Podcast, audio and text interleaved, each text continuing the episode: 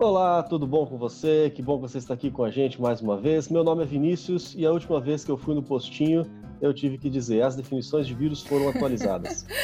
Olá, meu nome é Maura e se você se comportar, você ganha um sorvete. Eu quero sorvete também, eu tô, tô me comportando. É muito bom ter você aqui em mais um episódio do Origens Podcast.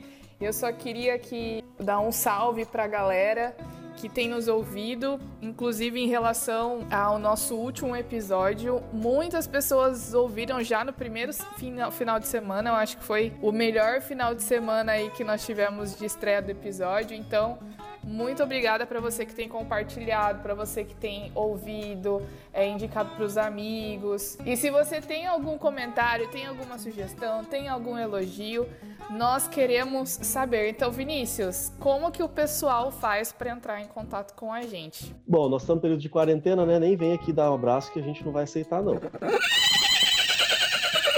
Mas você pode entrar lá na sua conta do Instagram e, e colocar a hashtag Origens Responde. E aí você pode colocar a tua opinião, você pode colocar a tua sugestão para um novo episódio.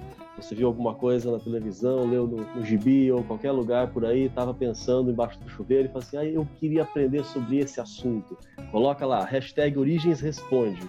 E se você não tem Instagram ainda, você vai mandar um e-mail para gente, né? Origenspodcast arroba gmail.com.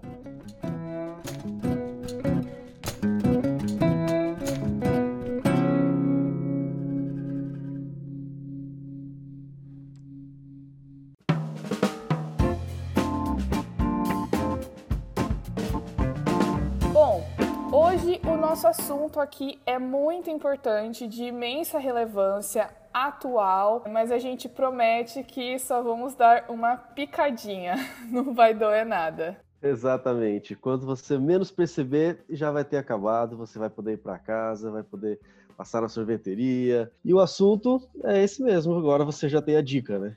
Nós vamos aprender hoje sobre vacinas. Então, como a gente tem costumado fazer aqui sempre, quando a gente tem algum assunto específico para conversar, a gente sempre procura ter um convidado especialista, porque afinal de contas ele estudou muito para dominar esse assunto. Super especial aqui no Origens Podcast. Ele é médico veterinário e biólogo pela Universidade de Santo Amaro. Tem o seu mestrado e doutorado em imunologia pela Universidade de São Paulo, USP.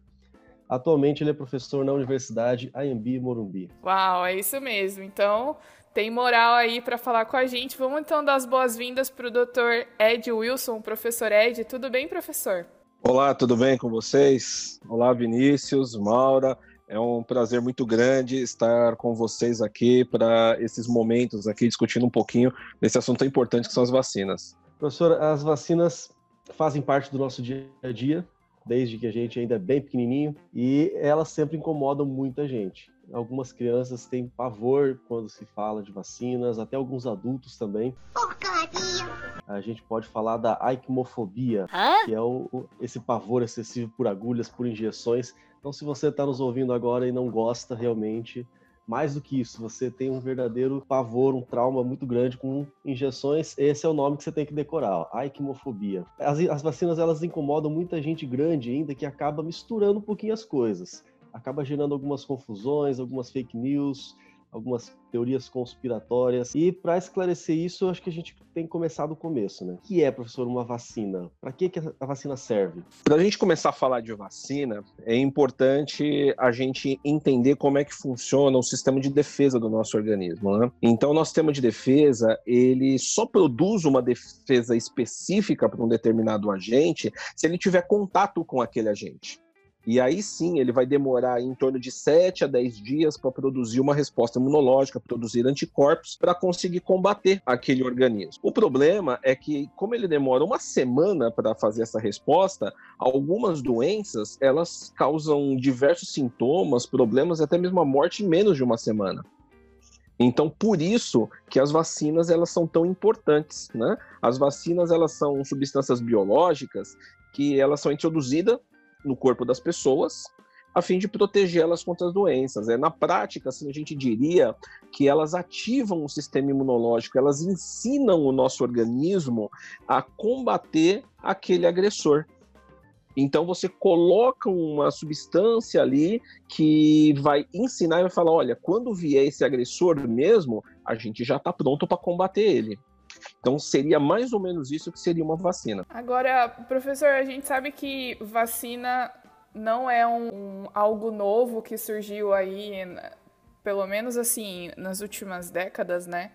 que esse, esse processo de. Na verdade, o conceito de que o nosso corpo pode desenvolver esse tipo de resistência, né? Que ele pode aprender quando ele entra em contato com o antígeno, que a gente chama, né? Que são essas substâncias que vão estimular o sistema imunológico. E depois ele aprende, porque daí na próxima vez ele já vai saber como reagir de forma mais rápida, né?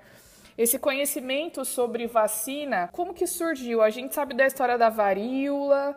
É, como que funciona esse processo de fabricação das vacinas? Isso é bem interessante, né?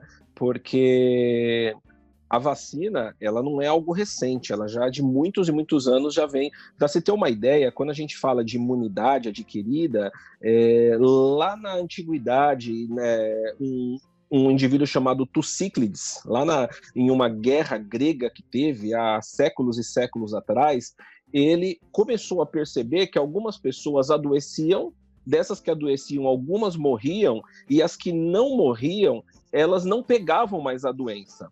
E esse foi o primeiro conceito de imunidade que surgiu. Então ele falou: opa, se esses daqui não, não pegam mais a doença, o que, que a gente pode fazer? Pegar essas pessoas para cuidar dos doentes, porque eles já estão imunes. Esse foi o primeiro conceito que surgiu. E ao longo dos séculos começou -se a estudar isso e ver como que a gente pode estimular essa imunidade aí nas pessoas. Alguns relatos eles mostram que lá no século X, na China, já tinha varíola e já tinham-se alguns estudos relacionados a isso. Né? Porém, era de uma forma diferente do que a gente é hoje. Para vocês terem uma ideia, é, lá na China, o que, que eles faziam? Os chineses eles trituravam cascas de ferida de varíola, só para você ter uma ideia. Que nojo! Pois é. E eles pegavam isso e assopravam esse pozinho no rosto das pessoas para tentar. Ó, olha só como que era feito o negócio. É, era muito mais arcaico, né? Isso lá no século X. Tem também aquela história do. Também com a varíola, da questão da varíola da vaca, não é? Que eles começavam a ordenhar. Isso, isso mesmo. Para você ver como é que é bom é, a gente trazer sempre um especialista aqui para conversar com a gente porque eu já estava até preparado aqui para contar essa história. Eu, eu, já até mencionei em alguns outros momentos, em outros, outros contextos, é no final do século XVIII, um cidadão chamado Edward Jenner. Foi ele que é, descobriu essa, essa questão, e inclusive o nome vacina, ela vem de uma, uma corruptela, se não me falha a memória agora, do latim, que é vaca, vem do, do, do nome da vaca, né?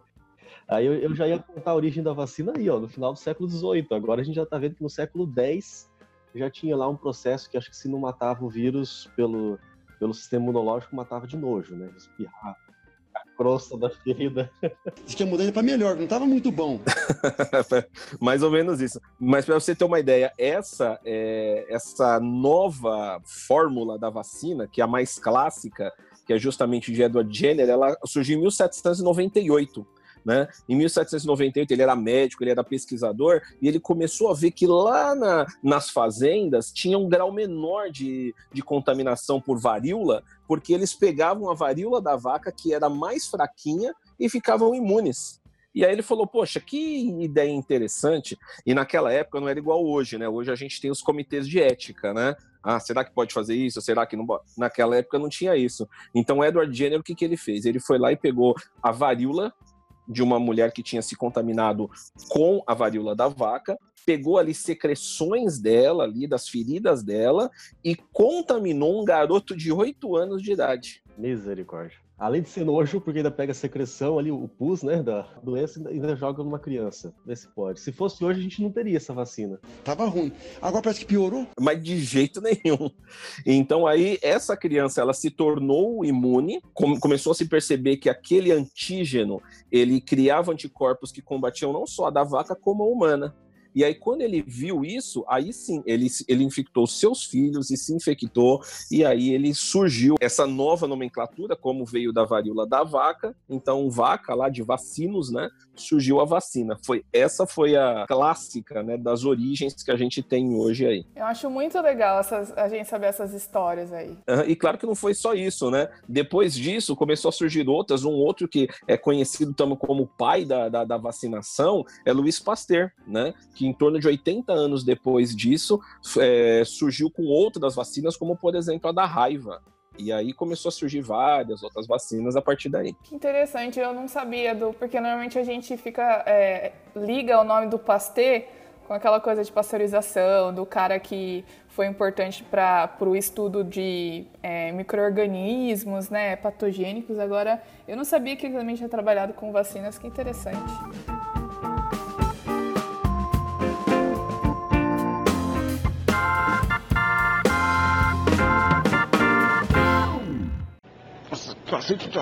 Agora, professor, é, é, eu sei que eu não coloquei no roteiro, mas é que enquanto a gente estava conversando aqui, eu fiquei pensando. A gente sabe que o Instituto Butantan em São Paulo é, assim, é referência, né? Para vacina. Como que funciona é, a, a questão da produção dessas vacinas? Porque Aí a gente está falando nesses exemplos né, de imunização para algumas pessoas. E quando a gente é, fala de imunização de escala de milhões, é tudo mecanizado. É, isso é feito em laboratório e depois levado para as máquinas? Sim, sim. O que acontece é o seguinte: as vacinas, elas, para elas serem produzidas, é, elas têm alguns, algumas etapas, né, para que você tenha aí a produção. Eu, eu, só vou falar um pouquinho como que ela surge, para depois falar como que ela é produzida em larga escala. Então, o que, que acontece? É, hoje a gente vive aí um, uma pandemia, ah, o que vamos fazer e tal. Ah, é, tem que surgir uma vacina para isso. Só que não é uma coisa tão simples assim. Né? Hoje a gente vê que todo mundo falando, olha, vai demorar um ano para ficar pronta a vacina. Na verdade, as vacinas, elas é um processo muito trabalhoso para você conseguir. Por quê? Porque elas demoram décadas para serem produzidas. Para você ter uma ideia, a, a, vacina que foi produzida em menor tempo foi o do sarampo. Pra vocês terem uma ideia, o sarampo ele, ele foi descoberto ali, é, os primeiros casos, e a vacina surgiu 10 anos depois de que surgiu os primeiros casos. Né? Então, só para se ter uma ideia, né? Para vocês terem uma ideia, o, o, sarampo, se eu não me engano, foi em 1953 que surgiu o primeiro caso. E a vacina foi aprovada em 63, 10 anos depois. E foi o recorde até hoje. Né? Nunca se produziu uma vacina tão rápido, 10 anos. E hoje a gente está falando aí que em um ano vai sair uma vacina. Né? Então, não é tão simples assim, porque nós temos várias etapas para passar você ter uma ideia, primeiro que você passa a etapa em, em animais. Então você utiliza é, ratos de laboratório, camundongos, coelhos, macacos. Você faz uma, uma chamado ensaio pré-clínico. Depois desse ensaio, você deu certo, funcionou, então vamos testar em humanos. Só que para testar em humanos são três fases. Né? Você tem uma fase primeira que você vai avaliar a segurança, a toxicidade, depois você vai para uma segunda fase num grupo um pouco maior, que você vai avaliar a imunogenicidade, ou seja, se ela realmente gera imunidade, e aí sim você vai para uma terceira fase, num grupo maior, que é justamente a fase de, é, de você avaliar a eficiência geral dessa vacina. Né? Então são três fases, isso demora tempo e a gente não tem como é, pular etapas. Por isso que é, é difícil produzir uma vacina. Então, essas etapas elas precisam ter protocolos seguidos para garantir a eficiência aí na população. Senão, né, não adianta ter a vacina.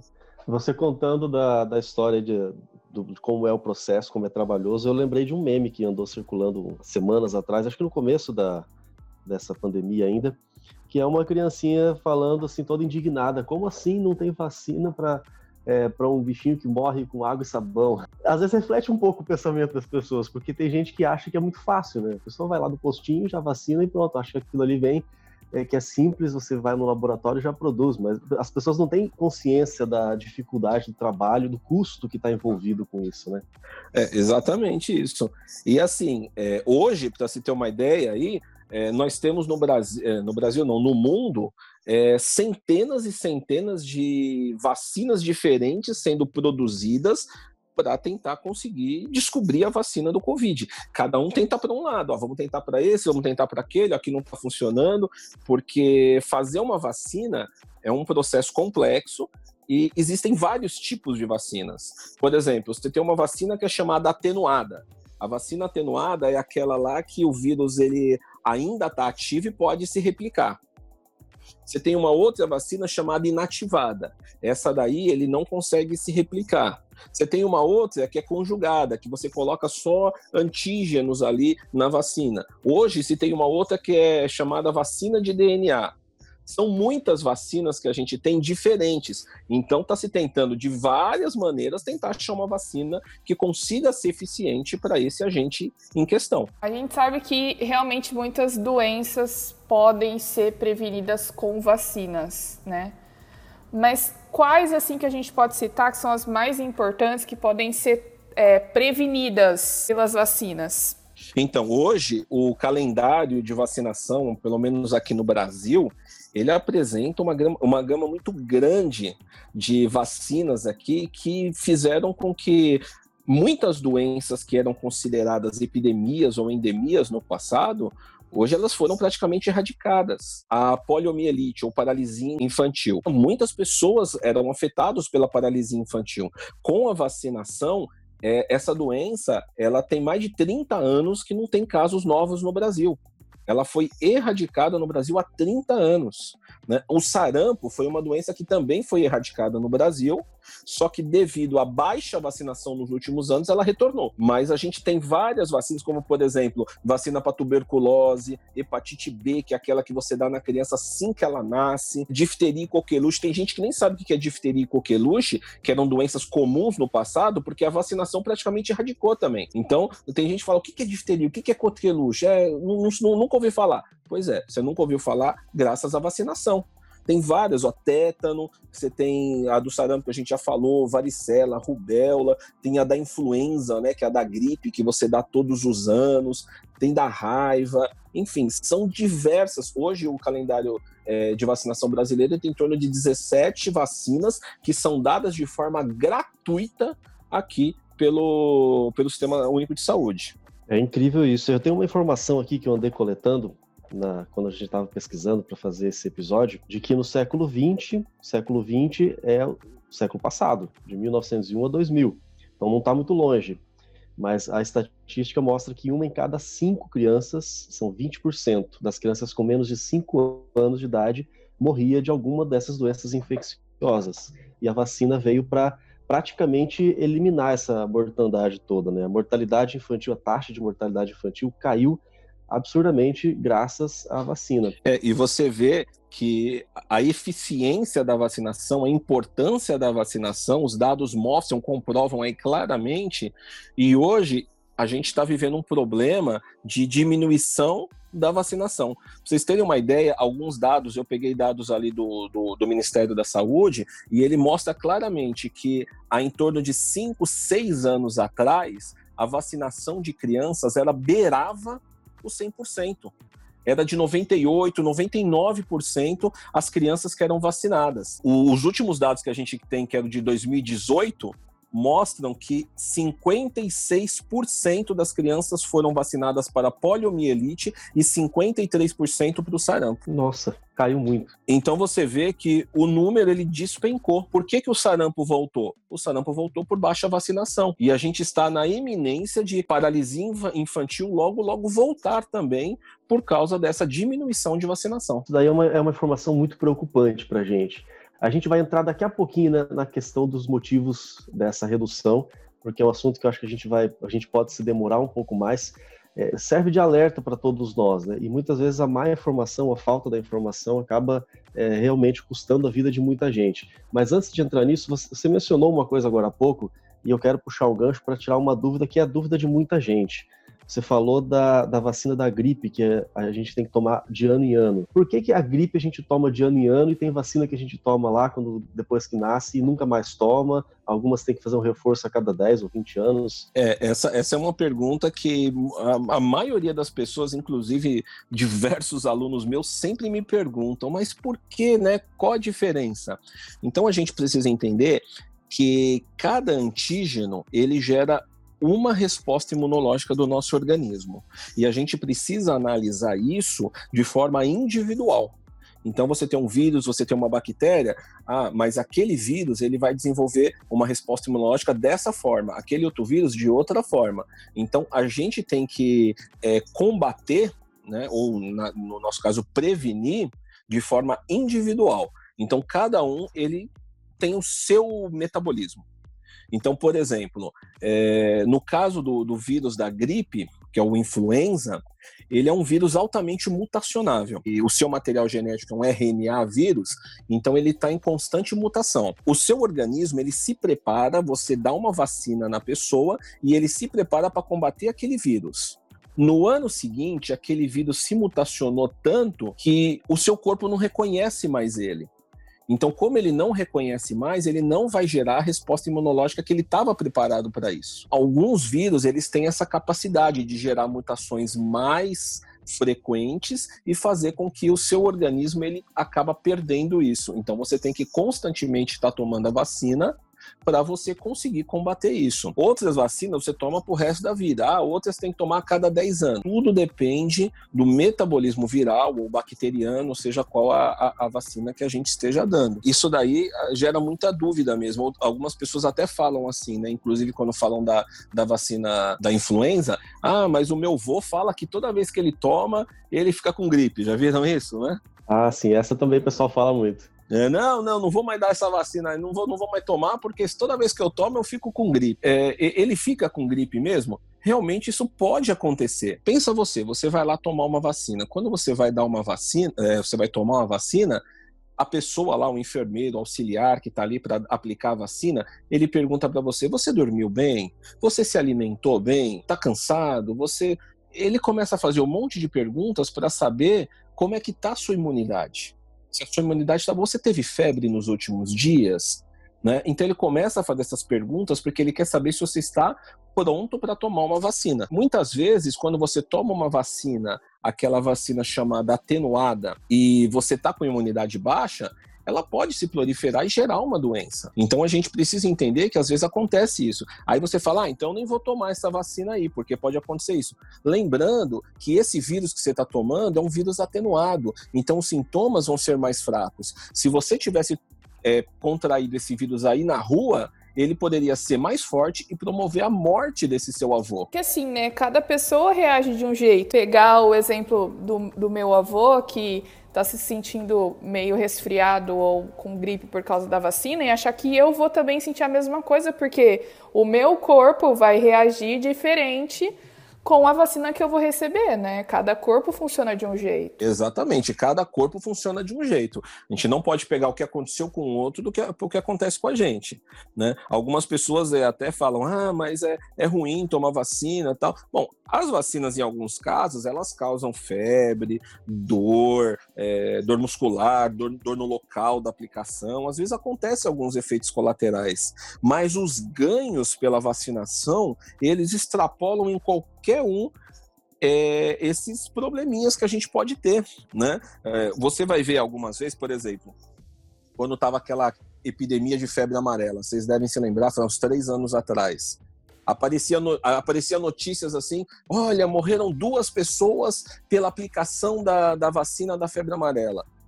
Aí você olha a manchete e você fala: oh, não vou tomar esse negócio aí, oh, como assim? Morreu duas pessoas? Só que nós tivemos 7 milhões de pessoas que tomaram a vacina. Então a reação vacinal, ela foi de 0,001% em relação ao total de pessoas que tomaram a vacina, né? Então a gente precisa compreender que muitas vezes os benefícios eles extrapolam qualquer problema secundário que tenha a vacinação.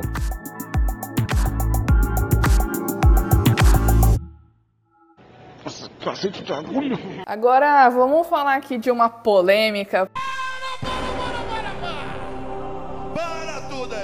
porque daqui a pouco a gente vai falar sobre esses movimentos anti-vacinas, mas. Aqui a gente gosta de polêmica mesmo, viu? A gente joga, bota a boca no trombone e vamos resolver. Porque tem gente que diz que vacina é insegura, como você citou exemplo, né? Se tem alguém se sentindo mal ali tomou a vacina, não vou tomar porque eu vou sentir mal, vai que eu morro, né? Que tem gente que teorias da conspiração aí, que dizem que vacina serve para fazer controle populacional, que causa problema de saúde, transtorno como autismo, por exemplo, né? Porque eu acho que a gente pode falar sobre essa questão do autismo com o movimento anti-vacinas mais para frente, mas tem gente que usa esses, essas informações para causar um certo pânico. Tem, tem gente que afirma que o sistema imunológico não precisa de ajuda nenhuma é, de, de substância que é fabricada em laboratório, que associa é, por exemplo, que a, essa é uma estratégia da indústria farmacêutica para ganhar mais dinheiro. Então, mesmo que cause esses problemas, é, faça as pessoas ficarem doentes e mate algumas pessoas, está tudo certo, porque isso é um complô, uma estratégia da indústria. O que, que você acha aí dessas, dessas teorias da conspiração? Pois é, é essas teorias aí é, cada uma delas, quando surge, ela é totalmente rebatida porque é totalmente infundada, né? A primeira delas aí que você falou que eu me lembrei, né? Não, porque a indústria farmacêutica quer ganhar dinheiro. Bom, primeiro que aqui no Brasil, quando a gente fala de vacinação, quem dá vacina aqui é o Instituto Butantan, a Fiocruz e a Manguinhos, que são empresas de, é, do governo. Então não tem nada de fim lucrativo, não, porque a gente quer ganhar dinheiro, porque é indústria, isso daí já cai por terra aí. São indústrias governamentais. E aí você fala, é, mas por que, que o governo está fazendo isso? O governo faz isso, pessoal, porque é muito mais barato você dar vacina do que você tratar. Sem dúvidas. Para vocês terem uma ideia, eu tenho até um, um, um dado interessante que diz o seguinte: entre 2008 e 2017, ó, 10 anos, houve 257 mil internações no Brasil decorrente, ó, 257 mil decorrentes de doenças que poderiam ter sido prevenidas pela vacinação. Só para vocês terem uma ideia, sabe quanto foi o gasto? Isso aqui é uma estimativa que foi feita aqui, né? O Sistema Único de Saúde ele gastou quase que 450 milhões de reais com doenças que poderiam ser simplesmente Exatamente. Então, 450 milhões de reais foram gastos com doenças que poderiam ser prevenidas com a vacina. Então, não, não tem esse negócio de, ah, quer ganhar dinheiro tal, justamente quer evitar o gasto de dinheiro. Sempre vai ter, né, aquelas pessoas que vão criar histórias escabrosas para tentar é, ser do contra ou, tipo, sei lá, para causar pânico. Tem gente que adora fazer isso, né? E a gente está falando de um, um, gasto público, quer dizer, um dinheiro nosso, um dinheiro que a gente está colocando em impostos ali. Exatamente. E que retorna para a gente exatamente na, em forma de uma saúde pública. É uma medida de saúde pública, né? não é só uma, é, uma recomendação que você dá para as pessoas. Até porque se as pessoas param de vacinar e a, a doença começa a voltar a se espalhar, sempre tem aquela, aquelas pessoas que não têm por alguma condição de saúde não podem ser, receber a vacina, né? Então elas já ficam mais vulneráveis. Tem algumas pessoas que precisam de uma determinada faixa etária para ser vacinadas, então às vezes elas podem ser expostas antes da hora. Aí você tem a população deixando de receber vacina e permitindo que esses patógenos circulem de novo e possam contaminar e espalhar essas doenças cada vez mais. E, e, uma coisa que é interessante que você falou aí, tem pessoas que realmente não podem. Muitas das vacinas, como a gente é, até vai ressaltar aqui, são feitas em ovos.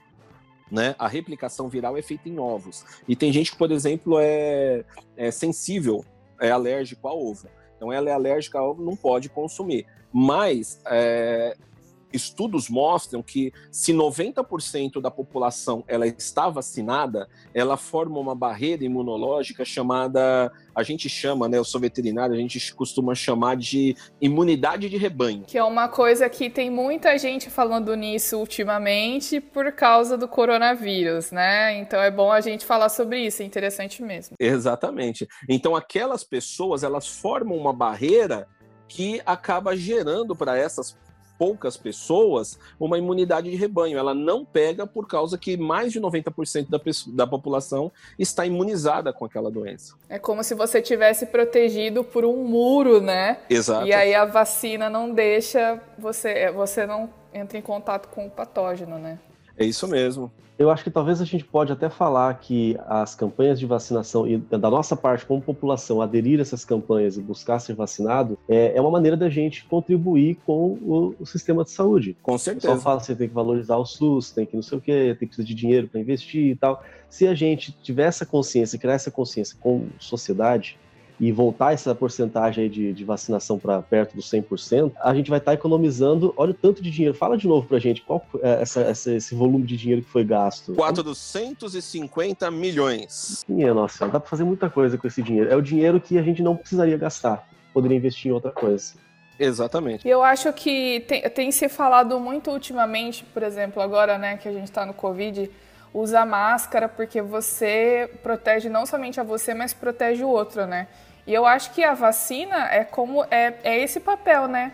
Porque eu não vou só me proteger, eu vou proteger também as outras pessoas que, quando entrarem em contato comigo, não vão pegar a doença. Exatamente, é isso mesmo. Então eu, eu penso em mim e no outro, e lógico, além de ter toda essa questão de você contribuir para o país, para o SUS e, enfim, né, para realmente você canalizar os recursos para as pessoas que têm enfermidades que não têm nada a ver com tomar vacina ou não. Né? E para você ter uma ideia, o Estatuto da Criança e do Adolescente, olha só o que ele diz: se uma criança adoecer ou mesmo morrer por causa de uma doença que poderia ser evitada pela vacinação, o responsável pode ser indiciado por negligência ou até mesmo por homicídio doloso. Olha só que coisa. Então é uma questão legal ainda. Tem, tem lei contra isso. Exatamente. Eu sou obrigado é. a levar meus filhos para vacinar.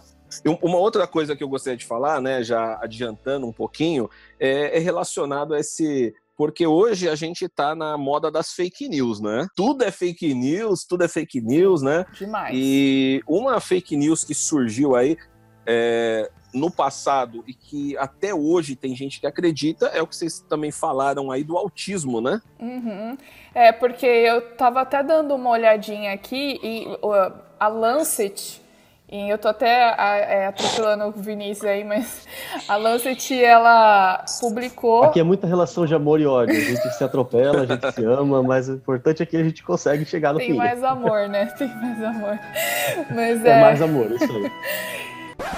É porque eu estava dando uma olhada realmente para ter esses detalhes, porque parece que em 98 que foi publicado esse artigo na Lancet associando a vacina com autismo. Enfim, e demorou muito tempo para a Lancet se retratar também, né? Para eles baterem um martelo dizendo que não tem nada a ver. Então é um assunto bem importante mesmo da gente falar. Esse é um dos principais argumentos dos movimentos anti-vacinas, né? A gente ouve muito disso, porque a vacina ela acaba interferindo no sistema imunológico, é, sobrecarrega, sei lá, que outros argumentos eles usam, e aí isso pode facilitar que, que outros transtornos, como o autismo. Né? É, exatamente. E, e para vocês verem, né, é, como a Maura falou aí, foram seis anos para Lancet realmente chegar à conclusão de que não era aquilo e se retratar e retirar o artigo. Hoje as coisas estão tão rápidas, né, que surgiu na mesma Lancet aí, surgiu um artigo falando da cloroquina, não vamos entrar nesse assunto agora, mas surgiu esse assunto e ele foi despublicado um mês depois. Então, aqui, ó, pra você ver como as coisas hoje estão tão assim rápidas, né? Então, foi o que aconteceu. Um, um tal de um Andrew Wakefield, esse Wakefield, ele lá em 98, ele associou o autismo com a vacinação. O artigo dele era tão inconsistente, mas tão inconsistente, ele recebeu tantas críticas que 10 dos 12 autores pediram: olha, tira meu nome daí. E pra vocês terem uma ideia, o texto dele foi considerado uma das maiores fraudes da história da medicina. Nossa. Inclusive, eu vi que ele foi considerado inapto para exercer a medicina, né? Tipo, a corte lá da Inglaterra decidiu que ele não pode ser mais médico. Exatamente. Então, só para a gente ver, né, é, como que algumas vezes, algumas ideias que a gente tem são erradas, porque hoje tem muita gente que continua compartilhando a ideia que o autismo é decorrente da vacina. Hoje a gente vê várias pessoas, e uma dessas, dessas é, alegações é que contém o chamado mercúrio, né, o timerosal nas vacinas. Então ele, o, o mercúrio ele é usado como conservante aí em algumas vacinas, só que naquelas vacinas que são de várias doses, sabe? Aquelas que tem vários junto. Então ele é um conservante para ajudar nessas vacinas. E o mercúrio não chega a fazer mal no organismo, né? Não, não, na verdade não. Na verdade o, o mercúrio ele não é acumulativo. Se ele se acumulasse no organismo, ele poderia fazer mal. Não é tipo chumbo, né? Exatamente mas vários estudos têm demonstrado aí ao longo das últimas décadas que eh, não tem relação nenhuma com o autismo. Pra vocês terem uma ideia, é, lá na Dinamarca, quando surgiu essa, essa polêmica em 92, eles tiraram o timerosal, falaram, bom, você vai causar autismo, vamos tirar o timerosal. Tiraram o timerosal das vacinas. E de 92 até hoje, os índices de autismo na Dinamarca, eles permanecem constantes. Se fosse esse o problema, teria diminuído o número de autismo lá mas continuou constante o número. Então, mostra, e vários outros estudos mostram que não tem relação nenhuma. Tem outros aí que falam, não, é, não o problema não é só o mercúrio, né? A gente também tem hidróxido de alumínio que causa problema. O hidróxido de alumínio também foi comprovado que não causa né, problemas. É importante sempre falar por que, que tem isso na vacina, né? O hidróxido de alumínio ele é utilizado como para aumentar a resposta biológica, né? No, nas vacinas que ele é utilizado e também como antimicrobiano. E ele foi relacionado, o alto índice de hidróxido de alumínio, com o mal de Parkinson, Alzheimer, ou seja, problemas do sistema nervoso. Vários estudos têm demonstrado que não existe relação nenhuma da, do mal de Parkinson, do Alzheimer, com a vacinação. E eu acho que é daí que vem a importância, né, professor? De passar por todas as, as fases que você citou há um tempinho atrás, de teste de vacina, toda essa questão ética, de testar em animais, depois testar, testar na primeira fase nos humanos, depois para a gente realmente tentar eliminar o máximo possível de erros que possam aparecer, porque são vidas que estão em jogo, né? Exatamente. É, inclusive, né, é, falando de alguma coisa mais atual, né? Por exemplo, o, o caso da cloroquina, que também é bastante debatido hoje, né? Eu critico muito porque ele não passou por todas as fases. Aí tem gente que fala, você é contra a, contra a cloroquina. Eu não sou contra a cloroquina, eu sou contra usar um medicamento que não passou por todas as fases. É a mesma coisa que você chegar, olha, surgiu uma vacina aí. Ah, passou pelos testes? Não, não, só deu em camundongo. Ah, dá para todo mundo aí. Não, não é assim. Ela tem que passar por todas as etapas para depois ser aprovada. Você não pode chegar e sair dando na população em geral. Para te dar mais segurança, né? De que você pode usar. Para te dar segurança. Para mostrar que ela é segura, ela não tem toxicidade e ela gera imunidade na pessoa, uma imunidade duradoura. É para isso que são feitos os testes. Agora, mencionando essa questão, é, eu lembrei de um caso, não é muito antigo também, um caso recente, envolve aí o nosso presidente, mas quando ele não era presidente ainda, que foi a, a, a pílula do câncer. Ficou bem, bem popular aí. Um, o laboratório da USP começou a produzir a fosfetanolamina e ela estava ainda no, nas primeiras etapas para descobrir se realmente ela tinha condições de satisfazer essa, essa demanda, né, a cura do câncer e tudo mais. Eu lembro nessa época eu ainda estava fazendo, terminando meu mestrado e eu comecei a acompanhar o desenrolar dessa história, porque eu na hora que o cidadão propôs lá no Congresso a lei para obrigar a USP a, a entregar esse medicamento, eu já pensei, nossa, ele está fazendo besteira, porque ele está pulando etapa, né? Sabe se é, se é seguro ainda. E eu comecei a acompanhar, vi que os, alguns estudos depois. Exatamente. É, a gente até vê que parou de falar, né? Ninguém mais fala da, da fosfetanolamina hoje. Porque foram identificados grandes malefícios do medicamento. E alguns ratos que eram usados nos testes, eles começaram a desenvolver terríveis tumores em grande quantidade, e isso começou a, a manchar a reputação da, da fosfetanolamina. É, inclusive, na época, o Instituto do Câncer aqui de São Paulo, ele pegou e começou a fazer pesquisas e depois de algumas conclusões ele falou, oh, realmente isso aqui não tem função nenhuma. Isso aqui pode causar mais malefício do que benefício. Ou seja, quiseram pular etapas e acabou dando nisso, não funcionou. É, é a mesma crítica que eu faço hoje à cloroquina. Se ela funcionar, ótimo, vamos usar, mas que passe por todos, uh, todas as etapas científicas. Tem alguns estudos que saem dizendo que ela é excelente, tem outros que dizem que não é. Então a gente tem que ter uma noção da, da segurança. E esse é um dos motivos da demora, né? A gente tem que determinar a concentração, a quantidade, que outra substância vai colocar na vacina, se vai ter mercúrio, se vai ter alumínio, se não, quanto que eu posso pôr, quanto que eu não posso, eu tenho que trocar. Quer dizer, é, são muitos fatores, são muitas é, variáveis que a gente tem que considerar nisso. Né? Exatamente, e é esse o problema. Tem gente que não entende, tem gente que acha que é assim, ah, sai dando. É, é igual, por exemplo, a, surgiu um. A gente pode até citar esse exemplo agora. Surgiu um boato agora aí, olha, surgiu uma vacina da China que vão dar na população agora aqui. Quer dizer, cloroquina não pode, mas vacina da China pode. Ou seja, desvirtuaram totalmente o que está acontecendo.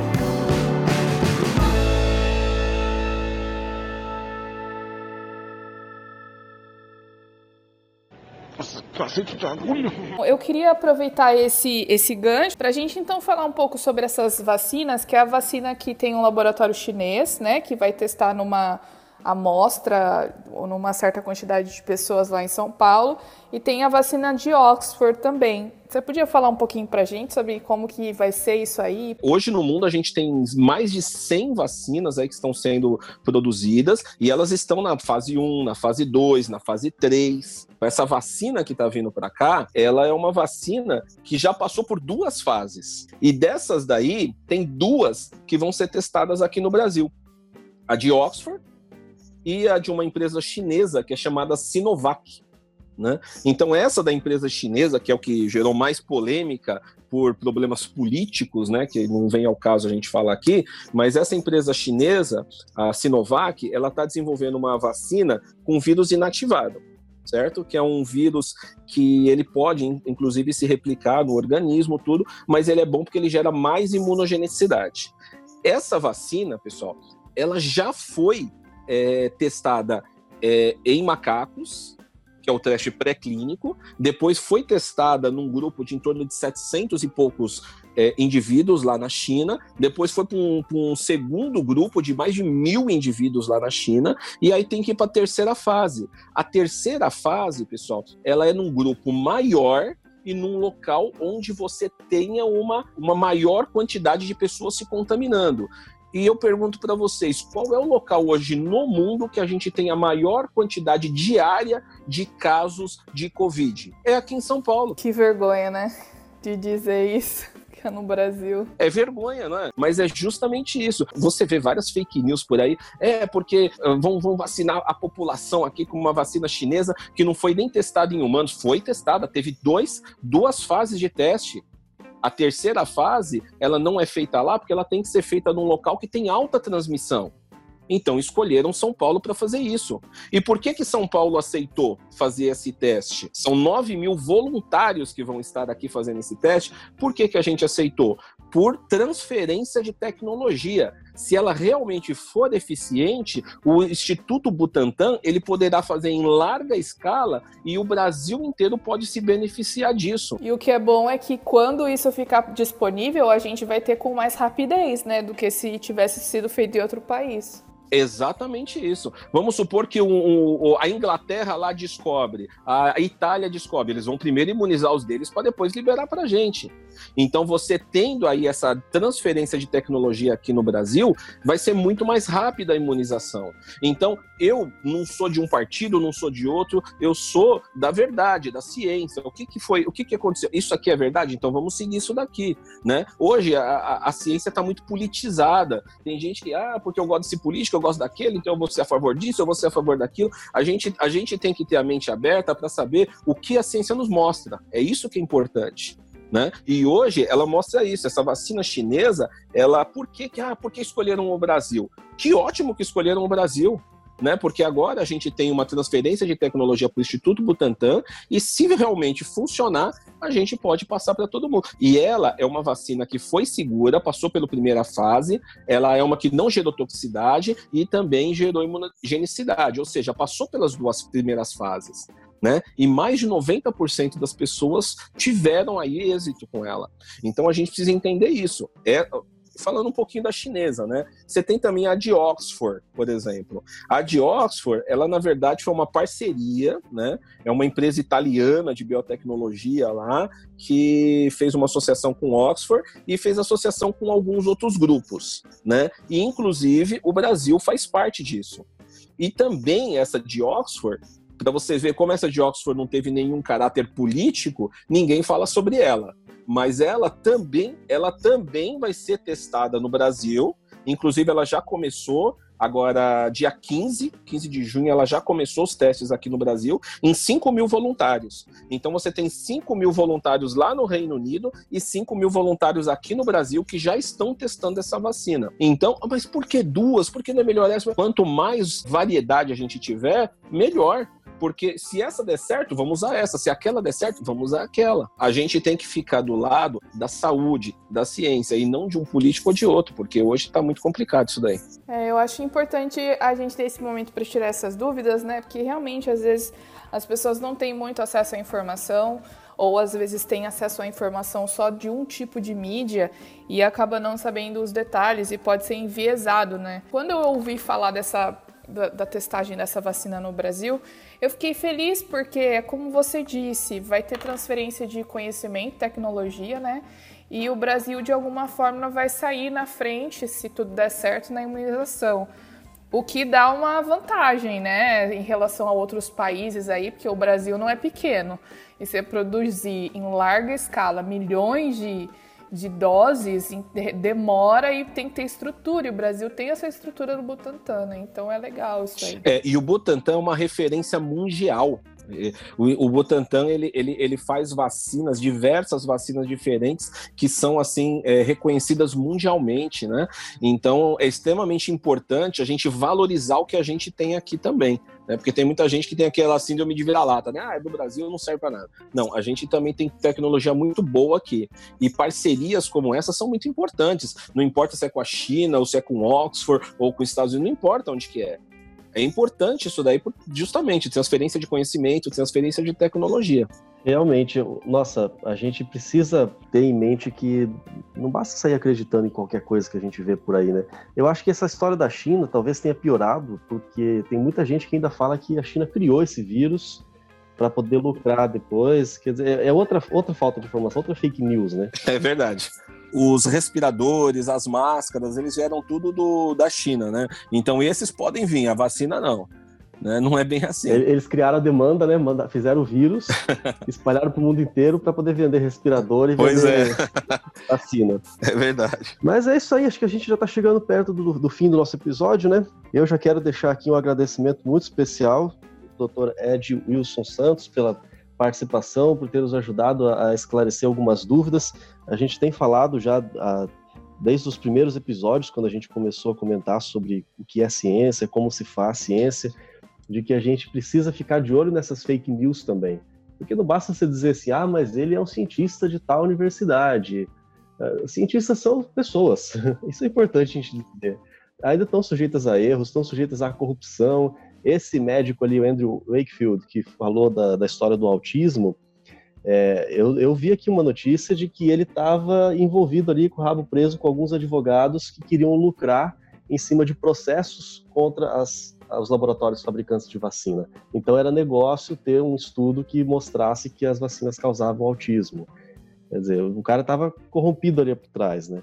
Eu, eu sei de um estudo em 2012 que colocou muita gente contra os organismos transgênicos, porque mostrou também é, grandes é, reações maléficas e tudo mais, mas outro estudo que também foi retirado, que também coautores é, pediram para retirar o nome, e que ah, os, os, principais elaboradores do estudo também estavam com o rabo preso com indústrias alimentícias. Quer dizer, a gente não pode sair acreditando em qualquer notícia que a gente vê por aí. A gente tem que ir atrás e descobrir o que é verdade por trás dessas notícias. Bom, eu gostaria de agradecer vocês aí. Só queria deixar uma, uma mensagem final aí para os que estão ouvindo, né? A, a, vacinação, ela é, ela pode ter algum probleminha ou outro, ela até pode ter, mas o ganho que você tem com uma vacinação ele extrapola qualquer um desses. Tem muita gente que fala assim, ah, mas a, a, a com o avanço da tecnologia, com o avanço, uh, naturalmente as, as doenças foram diminuindo. Não é assim, é só a gente ver. Parou de vacinar contra sarampo e poliomielite, começou a voltar. Então, é, a vacinação hoje é a melhor forma de prevenção para a maioria dessas doenças virais que a gente tem aí.